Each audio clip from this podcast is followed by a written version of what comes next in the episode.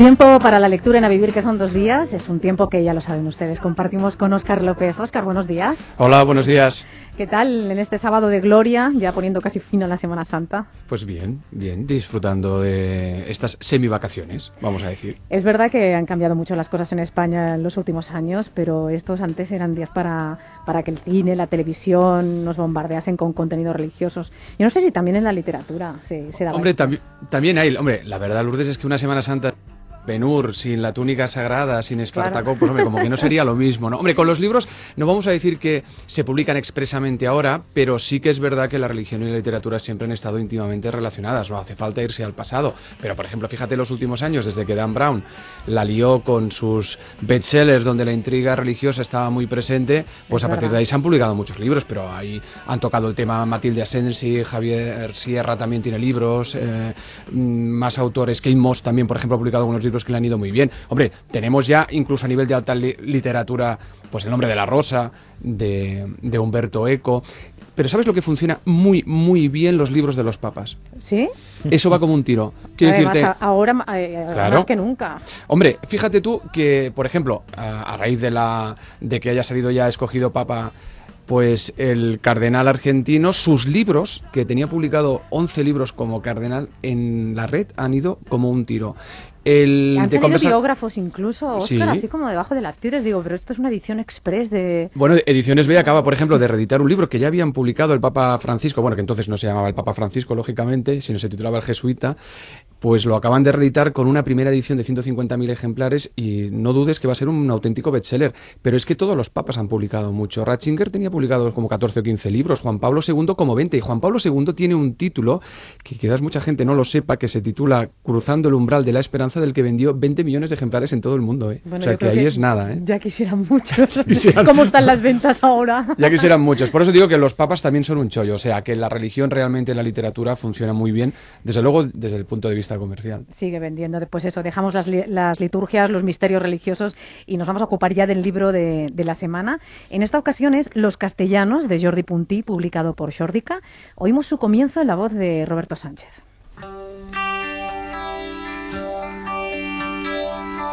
Decíamos a los castellans, los castellanos. Pero la mayoría de niños ni siquiera eran hijos de castellanos. Sus padres habían llegado del sur, de Andalucía, de Murcia, de Extremadura, de Castilla.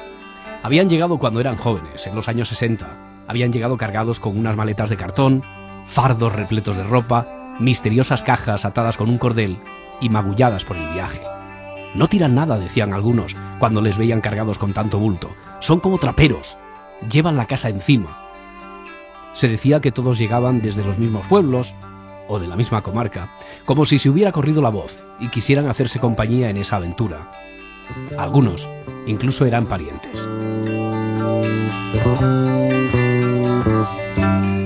Roberto Sánchez, nuestro compañero de la ventana, que yo creo que pertenece a, ese colectivo de, los castellanos, como, como, yo misma. Jordi Puntí, buenos días. Hola, buenos días.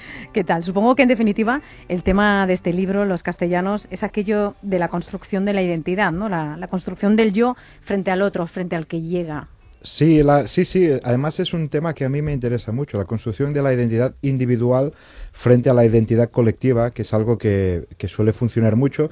Funciona para los que llegan y funciona para los que reciben, en el mm. sentido de que los que reciben en general temen a la, a la identidad colectiva, tienen temen al otro que llega y entonces me gustaba la, idea de este libro era pues esto explorar un poco a través de, las, de los recuerdos personales y del humor, de, una serie de elementos muy generacionales, pues cómo era ese momento en los 60 y en los 70. Oscar, ¿qué nos cuentan los castellanos? Los castellanos son, una serie de relatos que nacen, hay que decirlo, de unos artículos que publicó Punti en, una revista en catalán, en, en Avens, relatos que, que él ha traducido y que yo creo que en el momento en que los vamos a decir que los transforma en relatos, ya entra ya en el terreno de la ficción. Él lo cuenta también un poco en este libro, que él va a recrear además una etapa que es muy de ficción, que es nuestra infancia, ¿no? Sí, la, infancia es de todos. Ficción. Claro, porque cuando uno trabaja con los recuerdos, cuando aunque uno trabaje con la, con la propia biografía, en el momento en que ya entra en juego la memoria, ya está generando ficción, ¿no? Y entonces yo creo que él ha convertido este libro en un libro que tiene que es un libro muy sociológico sentimental que se me entienda no sentimentaloide ¿eh? es un libro muy sociológico sentimental no es un libro nada nostálgico es un libro al contrario es un libro muy irónico a ratos divertido que lo que hace pues es mostrar una etapa de nuestra vida fundamental que es la infancia y en una, en, una etapa también muy concreta, en unos años muy concretos, que sería un poco la década, en este caso, de los 70, principios de los 80, en un pueblo del interior de la provincia de Barcelona, que es Manlleu. Y entonces ahí vemos a esas dos comunidades, están por un lado los niños catalanes, los de toda la vida, los de toda la vida, mm. y luego esos, eh, los castellanos, ¿no? que serían hijos de, fruto de la inmigración, muchos de esos niños que eran los castellanos, pero que también ya eran catalanes, habían nacido, ya también incluso en ese pueblo. ¿no? Y entonces hay toda una serie de recuerdos pues de las peleas apedradas, de cómo compartían la piscina, pero unos iban a, por las mañanas y otros iban por la tarde, ¿no? La presencia de los cines, por ejemplo, la importancia que tenía, el hecho de que iban también a colegios distintos, pero luego para mí hay un mensaje muy importante en este libro, y es que a medida que vas leyendo, tú al final te acabas dando cuenta que es verdad que hay matices y tal, pero que al final tantos los niños de un lado como los niños del otro eran realmente muy parecidos. Sí, era, era en realidad lo que la, idea es que teníamos los mismos referentes ah, culturales los mismos referentes de calle, intentábamos imitar al mismo, intentábamos imitar a Starsky Hatch, por decir así, todos, todos, porque todos veíamos lo mismo, ¿no? Lo que pasa es que es, cada uno lo utilizaba a, su propio gusto. Por eso la idea de la infancia como ficción, ¿no? Porque uno no, cuando uno es pequeño, no vive de los recuerdos, sino que vive el presente puro y lo vive como una película. Sí, de hecho, esos sábados por la tarde, cuando acababa la sesión de tarde, depende de lo que fuera esa película, se jugaba esa tarde a mosqueteros, a pistoleros o, a piratas, ¿no? Sabías de que ha habido la película porque los niños salían en bandada a la calle a jugar a eso, precisamente. Exactamente, Y además era un enfrentamiento el que cuenta, el que narra en este libro Puntí, que no es un enfrentamiento especialmente violento. No, no, era muy, bueno, lo teníamos como muy asumido, ¿no? Y era, eh, desde el mismo principio, desde misma, la misma idea de que llamábamos los castellanos. Y nosotros sabíamos que no eran castellanos, sabíamos que había hijos de andaluces, hijos de extremeños, hijos de murcianos, pero había este referente común que eran los castellanos, que para nosotros era algo como mítico, digamos, ¿no? La, creación de un mito al cual enfrentarte. Y supongo que para ellos era algo parecido. Después, una uno se hace mayor y tiene amigos que, que estaban en el otro bando, por así decirlo, y se da cuenta de que eh, era como un espejo y que funcionaba exactamente igual. el único elemento, digamos, que podríamos añadir así un poco más de peso eh, ideológico o mental es que nosotros lo vivíamos así, pero nuestros padres no. O sea, para nuestros padres sí tenía ya, un, ya había una especie de enfrentamiento que pertenecía al territorio de lo desconocido. ¿Qué dirán? ¿Cómo serán? ¿Cómo se comportan? Veían, sobre todo desde el lado de los catalanes, ¿no? Los veían como intrusos, como gente que llegaba y eran como, desconocidos con otras costumbres. Mm. Y esto sí que creaba un poco, de, esta forma nuestros padres no nos regañaban cuando nos peleábamos, cuando nos tirábamos pedradas, o a lo mejor volvíamos a casa con, con un rasguño porque jugando al fútbol pues nos habíamos pegado y tal, pero no les parecía mal que nos enfrentáramos a esos, porque de alguna forma conseguíamos que ellos no tuvieran que hacerlo. O comer pipas, por ejemplo. Era algo, eh, comer pipas lo identificaban como algo de castellanos. Sí, era, bueno, porque yo qué sé, es algo que... Es una tontería que en ese momento se da, ¿no? Pero se daba y además se daba eh, no era tanto el comer pipas como la forma de comer pipas, que era como ¿no? escupiéndolas como muy rápido, con mucho con mucho control del hecho de comer pipas. Una técnica muy depurada. Exacto, con una técnica. Comentabas tú al principio, Lourdes, y es verdad que este libro también tiene algo de libro generacional. Aquí muchos lectores van a ver su propio paisaje sentimental, el, cine, esas sesiones dobles del cine, por ejemplo. El cine que además marca, mira, vamos ya que lo has mencionado, escuchemos la escena de, de yo creo que una película que marca también esa generación. Coño, ¿qué haces tú aquí? Nada, venía a verte. ¿Qué quieres? A ver si te interesa un negocio que se me ha ocurrido. Puede ser bueno.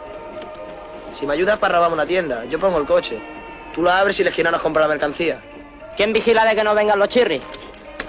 El chungo, si quieres. Es muy blando, no me va. Pues el cornetilla. Peor, si es un crío. A lo que tiene que hacer y es de conciencia. Su hermano está con dos tiros en el hospital y su madre sin un duro. Pasa un cigarro. Perros callejeros también la división entre los cines, lo que daban en unos, lo que daban en otros, ¿no? Sí. Las, Sí, sí. Las películas ese que daban en algún cine, Sí. las películas de, de artes marciales también. Claro. Sí, es que había como una educación sentimental, como tú decías, Oscar, a través de los cines. O sea, uno empezaba por el cine donde daban primero las películas de Bruce Lee o de Charles Bronson. y Después, cuando uno se hacía un poco más grande, pues ya iba a- al, al cine García, que era donde ponían las de esta, ¿no? Como Perros Callejeros o como o ya las primeras del Destape, ¿no? Las del famoso Destape. En este caso me hace, me hace mucha ilusión que la po- pongáis porque me, claro, para mí era una película importante. Claro. Y hace poco salió el libro de Javier Cercas, eh, Sí. Las Ah, leyes sí. de la frontera, que del trata Jaro, un sí. poco eh, un poco el mismo tema y tal, y, y él ponía en, el- en los agradecimientos de su libro, em, remite a los castellanos, al libro de los castellanos, dice que le gustó mucho y que le influyó de alguna forma en, en algunas escenas, y para mí era como cerrar el círculo, ¿no? Porque Cercas es uno de los castellanos, digamos, extreme- Sí. nacido de extremeños, venido de Extremadura, y que él contaba un- su historia un poco desde el otro lado, con más hondura, digamos, y con más carácter ficticio, pero de alguna forma pues tenía la sensación de estar cerrando el círculo. Jordi, Oscar, paradojas que se dan en esta época, en esta época concreta en, en Cataluña que se dan, que es que estaban cambiados el tema del- del- de la educación. Los niños castellanos estudiaban en los colegios nacionales, los nazis. En- en- en- durante una etapa se empezó a enseñar catalán en estos colegios y costó más que se enseñara en los otros, los concertados, como la Salle, donde los niños catalanes estudian en castellano. Claro, porque muerto Franco también, curioso eh, es en esos colegios públicos entraban profesores progres, entonces había Claro, profesores progres sí. y Claro. estaban en los públicos, no estaban en los Y privados. antes incluso de que hubiera las leyes de normalización lingüística, ya enseñaban en catalán como, como avanzadilla, ¿no? Es Sí, y en, lo- y en cambio los hermanos era mucho más lento todo, o sea, tenían estaban obligados una profesora de catalán que nos enseñaba y que sufría mucho porque no en general digamos todos hablamos catalán en casa pero después no era no era un idioma que hubiéramos estudiado ¿no? Y después lo que ocurría que esto era muy divertido era claro cuando bueno divertido visto ahora claro, ¿no? Claro. llegabas al instituto que había un instituto en el pueblo nos mezclábamos con los alumnos digamos que venían de, los, de las escuelas públicas y curiosamente pues los hijos de inmigrantes em, que habían tenido ya una cierta educación en catalán no hacían ninguna falta en el dictado mientras que los hijos de los catalanes llenábamos de, de color rojo cada, cada dictado porque no sabíamos escribir todavía ¿no? Era- No es un libro especialmente nostálgico. No, incluso a veces mm, es, resulta un poco, un poco duro para quien ha estado viviendo en esa, en esa etapa, ¿no? Porque descubres a lo mejor el- ese punto de vista del que tenías enfrente y, y te ves inmerso en, en- en una serie de historias. Y ahora estoy pensando, por ejemplo, en cómo esos prejuicios de los mayores incluso les hacen posicionarse en las fábricas en posiciones mm, absolutamente estúpidas, ¿no? Como, Sí. como los, los catalanes se posicionan al, al lado del amo para no estar con los castellanos. Exacto. Cuando se- son compañeros obreros y por tanto tienen, tienen intereses comunes. Por...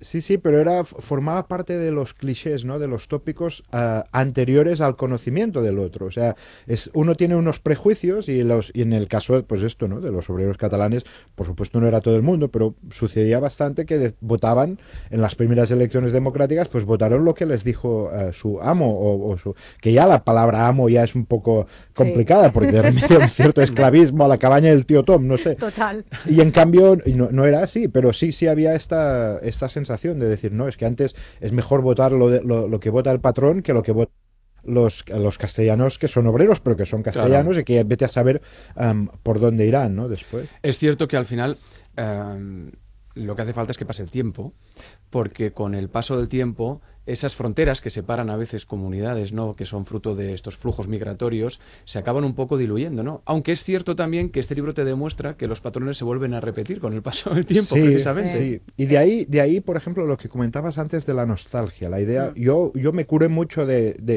o sea, me frenaba mucho porque yo me daba cuenta que la nostalgia te, te pone, digamos, te pone tierno y acabas eh, contando cosas que a lo mejor son más banales, pero y, y que te llevan a, a revivir el pasado de una forma un poco a veces cursi, ¿no? Y a mí me interesaba más que el punto de fuga de este libro no fuera el pasado, sino fuera el presente y contar cómo hoy en día em, estas situaciones que vivíamos en los 70 entre catalanes y castellanos, pues se viven igual eh, con la nueva inmigración. Y de hecho, hoy ya podríamos decir que catalanes y castellanes han hecho un frente común que em, ven de la misma forma a los, a los árabes, a los magrebíes, a los negros, a los chinos, a los pakistaníes. O sea, la, la- digamos, por supuesto hay algo diferente que es que las lenguas son distintas, pero la forma de recibirles y este miedo a lo desconocido, pues se reproduce, reproduce de, de- de maneras parecidas.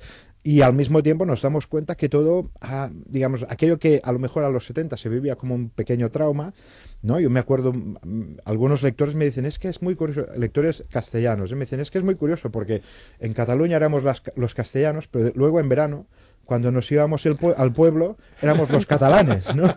Claro. O sea que era, en realidad, cuando uno emigra, entra en una especie de tierra de nadie, un territorio así como desconocido, del que nunca se va a marchar. Bueno, tienes que dejar tu identidad y, re- y construir una nueva en base a la que a la que encuentras allí. Pero Jordi, háblanos también de los lugares comunes, porque hay- había puntos de encuentro, ¿no? La ciudad estaban, las ciudades estaban de alguna manera segregadas, de una forma no física, pero sí eh, sociológica, pero había unos puntos de encuentro, por ejemplo, como el kiosco Sánchez.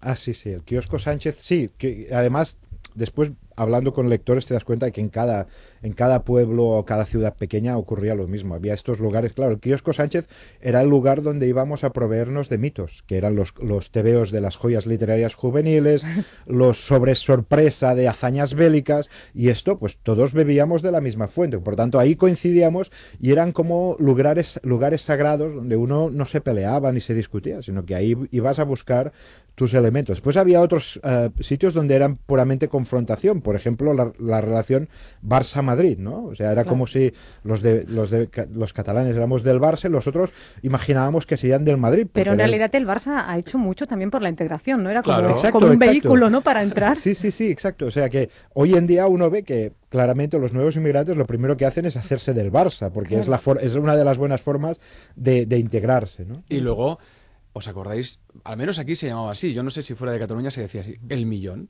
Hombre, Ah, el pinball, El ¿no? Que pinball, ¿no? el millón, en la máquina del millón. La máquina del Eso millón, que es- también era un lugar de Es encuentro. mítico lo de... Y, y de... y perdona, y también se jugaba de forma diferente, parece ser, tal y como cuentas tú en, en, en el libro, ¿no? Como la forma que tenían ellos de jugar, de manejar esa máquina, de los bares que también había los bares de castellanos y los de catalanes. Porque ellos eran más expertos. Bueno, o al menos es los que, aparecen es en el que- libro eran sí, más expertos. El problema era esta palabra que yo no sé qué quiere decir, pero que seguramente todos conocemos, que es el tilt. El tilt, que era cuando la máquina tú la movías demasiado, Sí. pues hacía tilt y se paraba la partida y ahí perdías lo que habías lo que habías estado jugando, ¿no? Y entonces ellos tenían una gran habilidad para no hacer tilt, para mover la máquina, para que la bola fuese tocando donde tenía que tocar y hacer muchos puntos, pero al mismo tiempo, pues no no se les paraba y a nosotros se nos paraba, es así. Seguro que a muchos oyentes les es familiar este sonido.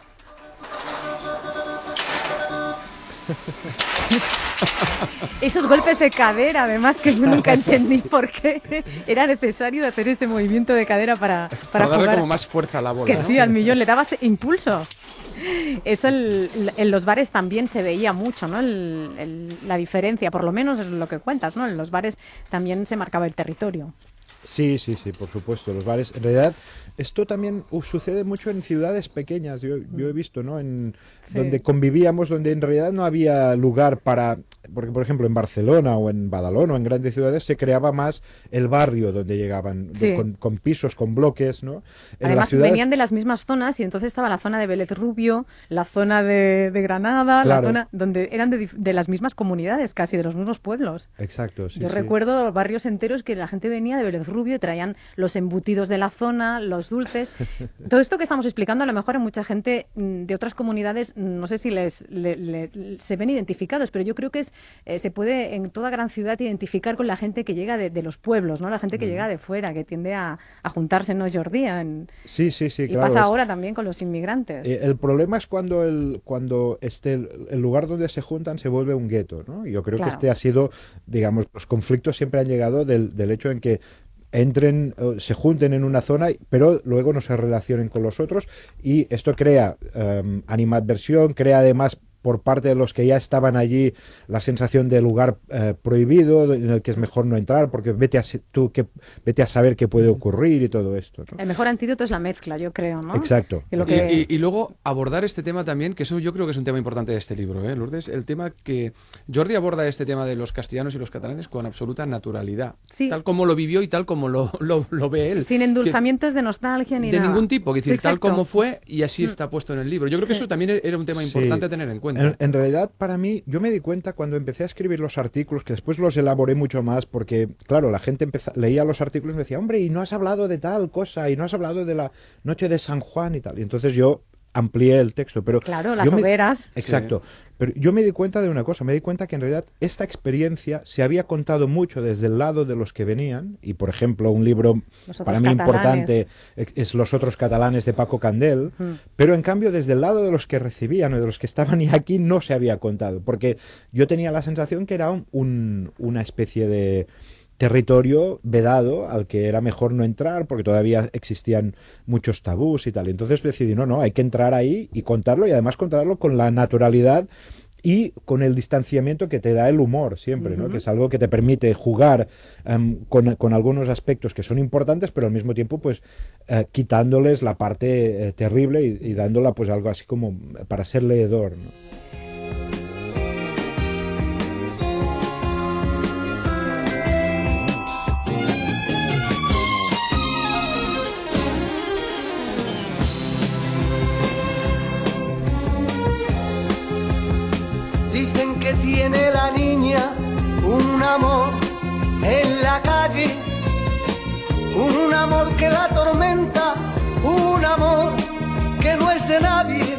No se explica la historia de estos años sin los chichos, los chunguitos, Bordón 4.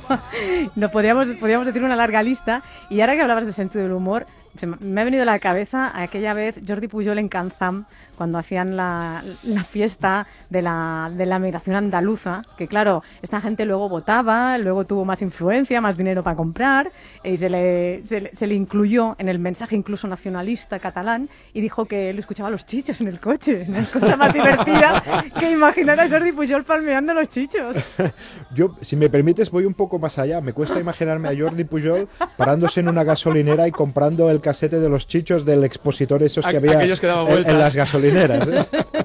Oye, un personaje que me encanta, Oscar, no sé si estarás de acuerdo conmigo, es Fabregó, ese que se mueve en territorio comanche. Este es el listo. Oh. Este, este estaba en todos los barrios. Este es el típico que sabía ir con unos, ir con otros, y además es un personaje que al final te resulta hasta entrañable en el libro. ¿eh? Sí, sí. Bueno, yo tengo que decir que ahí le les cambié todos los personajes que salen, les cambié los nombres. Porque existen, claro. Porque existen, pero les cambié el nombre porque pensé que era, bueno, para mantener la privacidad.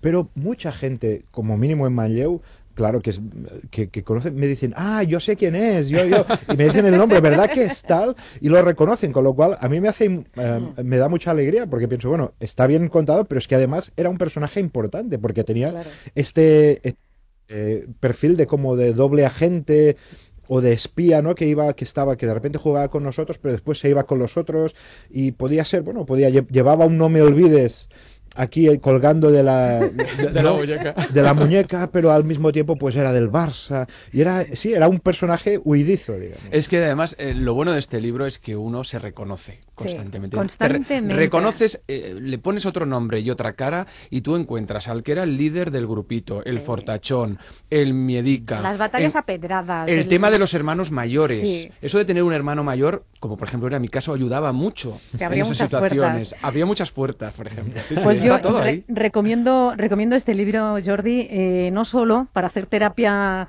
los castellanos y los catalanes, sino para todo el mundo, porque en el último capítulo está la clave, como tú decías, ¿no? Es, un, es una buena inyección, es una buena eh, punto de partida de reflexión para lo que estamos viviendo ahora y la, bueno, el trato injusto y condescendiente que tenemos muchas veces con esa gente que pues ha dejado su identidad aparcada y tiene que adaptarse a la nuestra. Jordi Puntí, muchas gracias por haber compartido con nosotros los castellanos publicado por Jordica. Gracias a vosotros, un placer.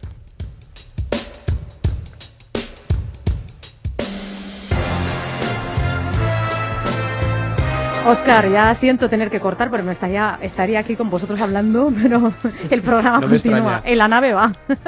¿Qué nos recomiendas, Oscar, para, para Mira, esta rápidamente, semana? os recomiendo El arte de la defensa de Chad Harvard. Es una primera novela de este escritor norteamericano. Está ambientada en el mundo del béisbol, pero que nadie se asuste. No va solo de béisbol. Lo que pasa es que el béisbol un poco es la excusa, porque nos habla de un equipo como de tercera división que pertenece a una pequeña universidad. Llega una estrella para intentar intentar salvarlos y un buen día falla un lanzamiento y esto que podría ser algo muy banal pues tiene unas terribles consecuencias para diferentes personajes de esta novela, ¿no? Con esta historia del béisbol lo que hace este autor es, pues lo típico, reflexionar sobre el éxito, sobre el fracaso, eh, sobre, por ejemplo, también eh, lo que tiene que ver con el tema del esfuerzo, el tema de las segundas oportunidades que a veces la, la vida nos plantea. Todo esto maravillosamente escrito. Yo creo que vais a pasar un muy buen rato con este libro. ¿eh? Pues Oscar, muchas gracias. Como siempre, un placer compartir con, contigo este ratito de radio. Que Hasta acabes de descansar. Adiós. Igualmente. Me despido con tequila, que también es de nuestra época. ¡Ay, qué bueno!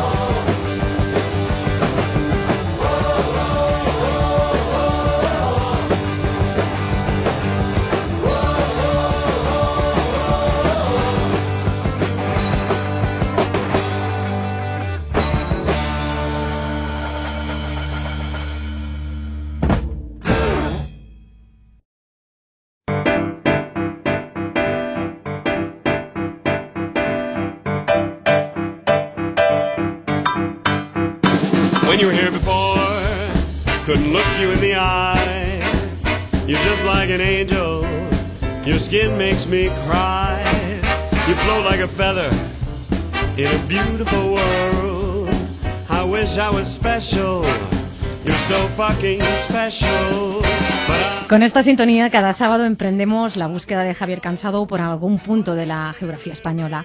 Pero hoy no lo hemos encontrado por ninguna parte. Mira que hemos llamado a Almería, a Coruña. Sabemos que le gusta mucho ir por Valencia, pero, pero nada. New soul. I came to this strange world hoping I could learn a bit about how to give and take. No sé si imaginármelo vestido de nazareno por alguna profesión, eso sí con cierta ansiedad. Eh, nos hemos preguntado si seríamos capaces de hacer esta sección de bienestar y salud mental sin él, porque no, como no lo hemos encontrado. ¿Podemos vivir sin su gracejo, sin sus anécdotas, sin su pimiento mágico? Paqui Ramos, ¿tú crees? ¿Cómo lo tenemos? Es difícil, es difícil. Y si creemos que no Sí. podemos, yo creo que al final de esta sección, después de escuchar a nuestro invitado, estoy segura Si de se que quiere, habremos cambiado de opinión. Sí. Nos falta cansado, pero tenemos en cambio a nuestros oyentes para que participen con nosotros a través del 902 14 60 60 de las cuentas de Facebook, Twitter y a través del correo electrónico a vivir arroba cadenaser.com. Hoy les preguntamos sin qué o sin quién creen que son incapaces de vivir. 902 14 60 60. You're the only one that I rely on. A shoulder there for me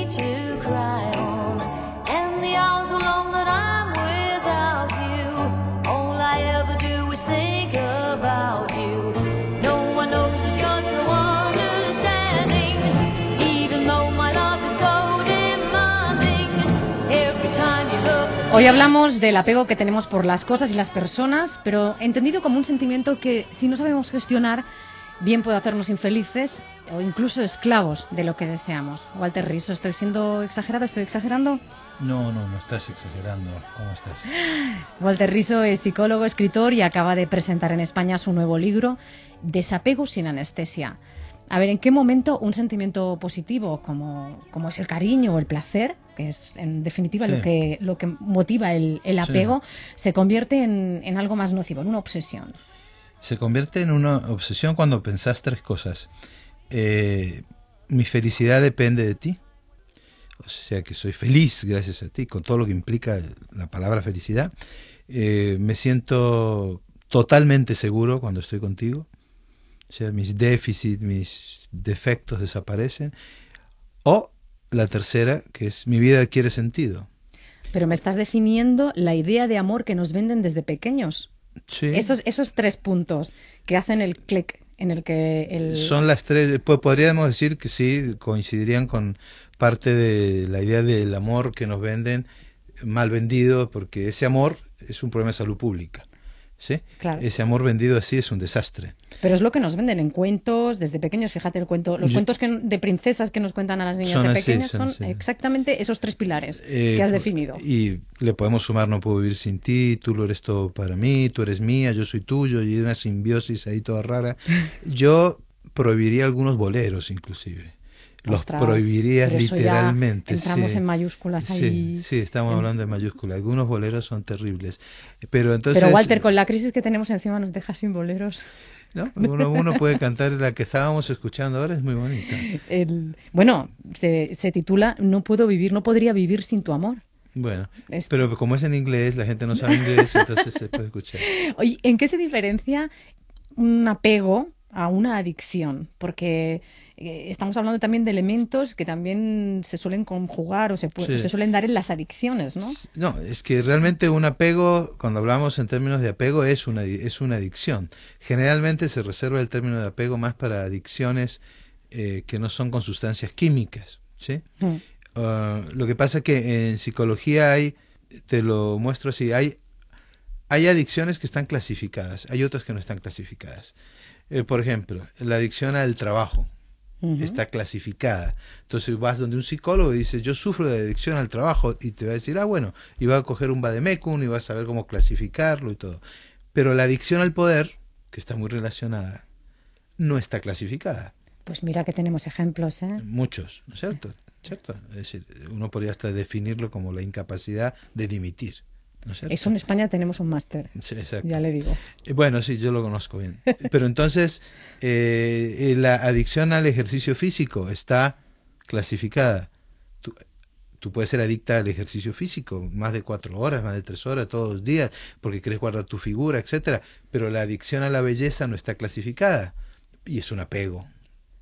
El, el poder es un apego. Y pues, un tercer ejemplo, eh, la compra, la compra compulsiva está clasificada, se trata, el- pero el apego a la moda no está clasificado.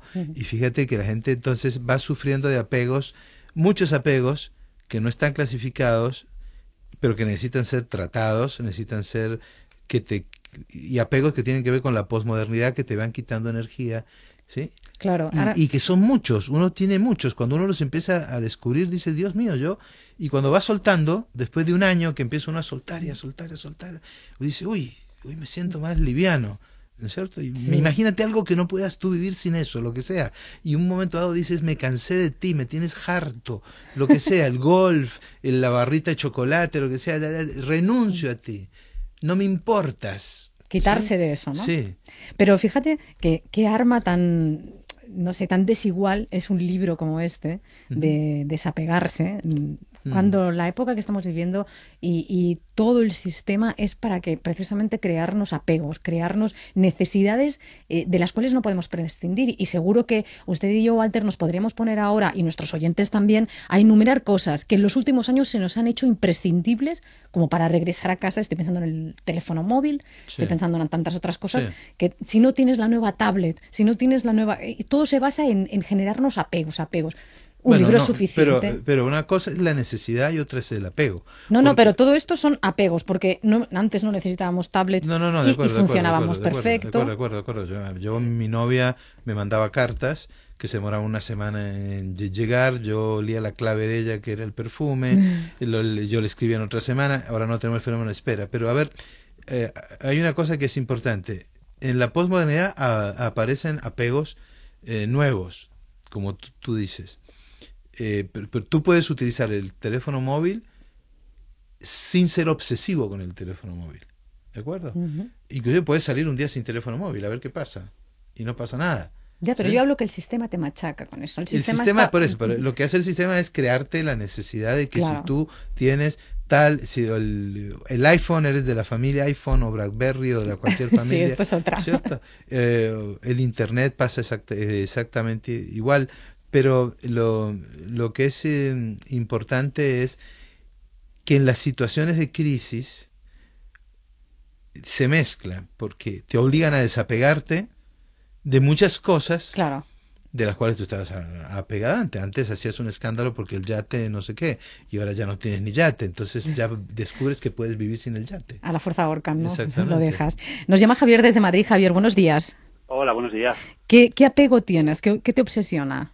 Pues precisamente uno de los que estabais hablando. Yo estoy con mi móvil, somos uno, los dos. Eh, no, yo no puedo estar sin mi móvil. Y de hecho yo soy de los que vuelven a casa si se lo dejan.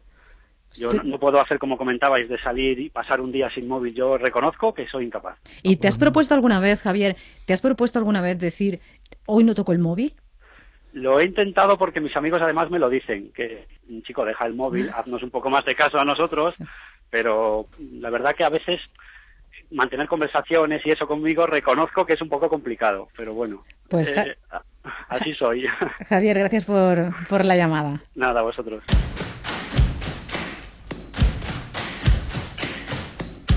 Es lo que definíamos, lo que Sí, nos pero, contaba. pero, pero fíjate que una persona que uno para saber si tiene un apego a algo tiene que tener cuatro cosas. Mira, primero un deseo insaciable. Segundo, la incapacidad de no, no tienen autocontrol, la incapacidad de controlar tu propia conducta. Tercero, un malestar cuando no estás con el, con el elemento. Y cuarto, persistes con eso pese a saber las consecuencias negativas. Que a él le pasa todo eso. Fíjate que él sabe que la gente se, se queja porque no te puedes comunicar con una persona que está todo el tiempo fijándose en el móvil, ¿cierto? Eh, él siente malestar cuando no está con el, con el móvil. Dice, somos uno, que es el problema de identificación típica del apego. Pero entonces, cuando uno llega al extremo ese, eh, quizás las buenas intenciones no son suficientes. Quizás hay que pedir ayuda profesional. Pero él, ¿para qué va a pedir ayuda profesional si él es feliz así? Claro. El problema es que afecta, va a afectar algunas personas en algún momento lo va a afectar y va a tener que pedir ayuda profesional. Y Walter, si una de esas personas afectadas un día le dice o el móvil o yo, ¿eso es nocivo o es beneficioso? Ese ultimátum. Pues eh, si tiene ganas de perder al otro para no volverlo a ver, se lo puede decir, porque si le dices el móvil o yo, va a decir el móvil. Sí. Sí. Mejor no poner- Mejor no, no, no lo pongas. Me- Es que eso, a eso atrae tanto y uno eh, crea, porque además que el móvil te da seguridad y te da la idea de la prolongación, ¿no es cierto? Que estás permanentemente en contacto, lo que hablábamos de- del fenómeno de, de espera. Eso tiene un nombre, yaísmo, el yaísmo, que es el apego a la tecnología, ¿sí? A estar actualizado en la tecnología. Continuamente. Entonces, si le preguntaras a esta persona, vas a ver el último que salió, la última cosita, el último detalle. El yaísmo hay que enfrentarlo. El yaísmo implica eh, que todo sea ya. Como dije, el fenómeno de espera en mi época era buenísimo. ¿sabes? En mi época decíamos... La espera y el aburrimiento incluso. Yo tengo 60 años. En, eh, eh, en mi época, mis amigos decíamos, vamos a matar el tiempo. Vamos a dejar pasar el tiempo. No hacíamos nada, nos sentábamos en una acera, nos aburríamos, ¿sí? Y lo vivíamos con naturalidad. Ahora tú Mm. le quitas a un adolescente, la- se cae el servidor y se desespera, tiene que hacer contacto con la realidad. Claro. Pero, pero no solamente ese es el de la posmodernidad, ahí apa- aparece eh, el de la belleza, que es muy fuerte, ¿no? La Esto, el- hablas de la cirugía estética en el libro, que es espeluznante, Sí, ¿no? El- sí. Esta gente que, que se siente... Eso te- el nombre es cir- pacientes quirúrgicas insaciables. Son más mujeres que hombres, una proporción muy grande. Eh, son personas que tienen que estar permanentemente eh, en salones de belleza, en spa, en cirugía o en botox o en cualquier otro tipo de elemento embellecedor. Compiten con la vejez, compiten con el tiempo. Entonces están ellas creen que valen por lo que aparentan. Todo esto tiene un trasfondo de, inseguridad, de, de insatisfacción, seguramente que, que, que se puede detectar, pero Sí. eh, en un contexto como el que estamos viviendo de crisis, antes hablábamos del consumismo, ahora de Mm. la crisis, Mm. ¿cómo, cómo se califica el, el apego que puede generarse al puesto de trabajo? Porque antes era adicción al trabajo pues por, por pura competencia, pero ahora es por pura supervivencia quizá. Sí, pero, pero hay apegos que son eh, necesarios, como el apego a los hijos. Si no, no los podrías criar. Es decir, apegos bio- biológicos. Ahora, una, vamos a, a- a hacer esta diferencia. Tú puedes necesitar el trabajo, pues si no, no pagas la hipoteca o lo que Claro, sea, claro. pero si en el trabajo te exigen que te humilles, ¿te quedas en el trabajo o no te quedas? Ahí es donde empieza a ver si estás apegado o no. ¿Cuáles son- Porque el límite natural del apego es cuando tú empiezas a perder dignidad personal y autorrespeto por estar con eso. Y Esa es la clave. Sí, es como si tú perdieras amigos, como este señor que nos llamó, para estar con el... Con, con el pierdo mis amigos, no me importa. ¿sí? Es decir, la clave es que el apego corrompe. Entonces, ¿eso qué significa? Que tú negocias con tus principios. Entonces, tu dignidad personal está mal. Entonces, hay, hay gente que dice, bueno, yo me tengo que aguantar esto, pero eso no es apego, es que, es que tengo mala suerte, ¿cierto? Que estoy en un trabajo que no me gusta, pero es que no puedo vivir sin ti, yo no puedo vivir sin la comida, tú tampoco, tenemos que comer. Pero eso que es una necesidad normal la podemos transformar en un apego cuando ya comemos exageradamente Sí, o te condiciona entonces ya no- y ya lo volvemos al el apego a la comida. ¿Y El, el agua igual, tú puedes tomar agua normal, pero existe lo que se llama la potomanía, que es el apego al agua, que son esas muchachitas jóvenes que ves con el agua todo el día, chupando agua todo el día. Nos hemos preguntado si estos vínculos, apegos o necesidades que se establecen son diferentes según la cultura en la que se originan. Y tenemos al teléfono al catedrático de Antropología Social de la Universidad Complutense, Tomás Calvo Buezas. Buenos días. Buenos días. ¿Cuáles diría que son los principales apegos de la sociedad española? ¿A qué, ¿A qué nos cuesta más renunciar a los españoles? Yo creo que hay un apego, aunque se vaya perdiendo o se va transformando, que es el apego a la familia. Es decir, si yo he vivido en sociedades como la sociedad norteamericana y, bueno, ese concepto de los abuelos o los tíos, un poco de familia extensa, aunque se está perdiendo en España, ha sido siempre un, digamos, una ligazón y una seguridad eh, muy particular en España. Y yo creo que sigue todavía. En esas otras culturas como la norteamericana, incluso los padres a partir de una, cien- de una cierta edad dejan volar a los hijos de una forma muy clara, ¿no? no solamente lo dejan volar, sino que algunas sociedades, recuerdo una vez que fui a dar una conferencia a Dinamarca, eh, la directora del programa decía que es que él- ella y allí se obliga a los hijos a marcharse cuando tienen 18 años. Es decir, que mm, está el 90% de las de los hijos se marchan. Entonces, el apego a los padres obviamente no es tan fuerte. El apego ya a una pareja, no existe este concepto de familia. Y volviendo del apego, digamos, familiar, piense usted que en España, si en estos tiempos de crisis los vínculos, los apegos, los gustos, las ligazones con la familia no fueran tan fuertes como son, pues hubiera sido una catástrofe. Sería mucho peor, claro. Y no sé si ahora que habla la- de la crisis, eh, señor Calvo Buezas, eh, podríamos, eh, muchos jóvenes se ven obligados a emigrar, como en su momento hicieron sus abuelos. ¿Esto cambia o reafirma estos apegos familiares de los que me está hablando? realmente los, los reafirmas, es decir, el, el fenómeno de la morriña eh, crece cuando estamos lejos, porque es como el pez en el agua. Eh, no descubrimos, eh, no descubre el agua hasta que no está fuera. Pues uno no descubre eh, lo que está pegado a, a su suelo, a su familia, a sus comidas, sino cuando sale a otro país. Por lo tanto, mm, digamos, pues eh, los seres humanos no, no podemos vivir sin estas ligazones. Es decir, ahora con- observemos el proceso de globalización, cuanto más nos globalizamos o más ciudadanos del mundo somos y vamos teniendo vínculos con todas partes del mundo, pero eso no quita que no nos localicemos, es decir, que no nos destribalizamos espacialmente, pero nos retribalizamos en los grupos más íntimos, sean de familia, sean de amigos, sea de una etnia, sea de una religión, sea de un grupo, digamos, eh, profesional, eh, porque necesitamos, no podemos ser ciudadanos del mundo si no somos ciudadanos de alguna parte y si no nos apegamos a alguna parte. Pues Tomás Calvo Buezas, catedrático de Antropología Social de la Universidad Complutense, muchísimas gracias por atendernos. Ustedes.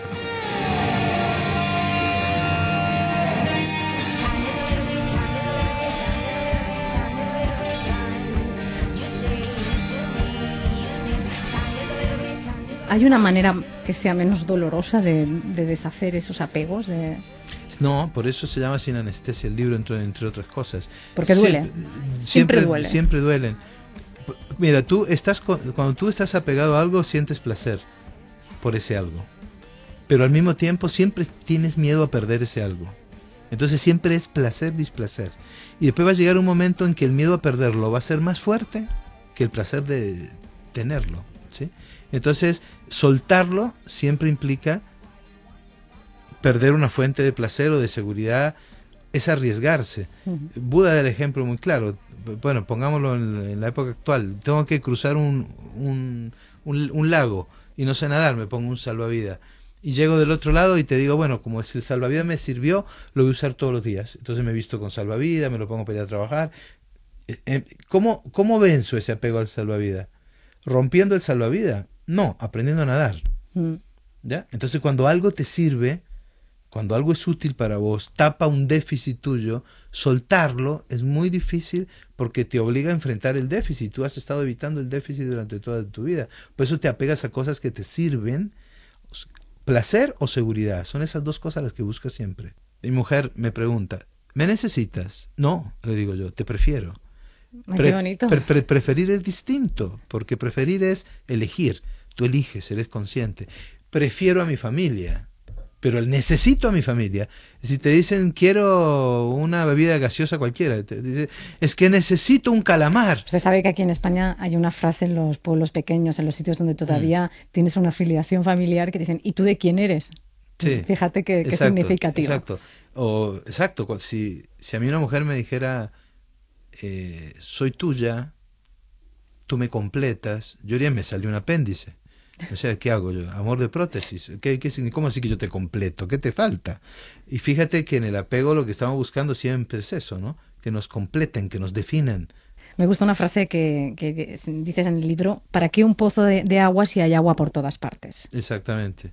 ¿Sí? Para Pues- que un pozo de agua sea agua por todas partes. Pues Walter Riso, Mm. muchísimas gracias por venir esta mañana a la radio y hablarnos de desapegarse sin anestesia. Eh, lo edita la Planeta. Muchísimas bueno, gracias. gracias a ti, muy amable.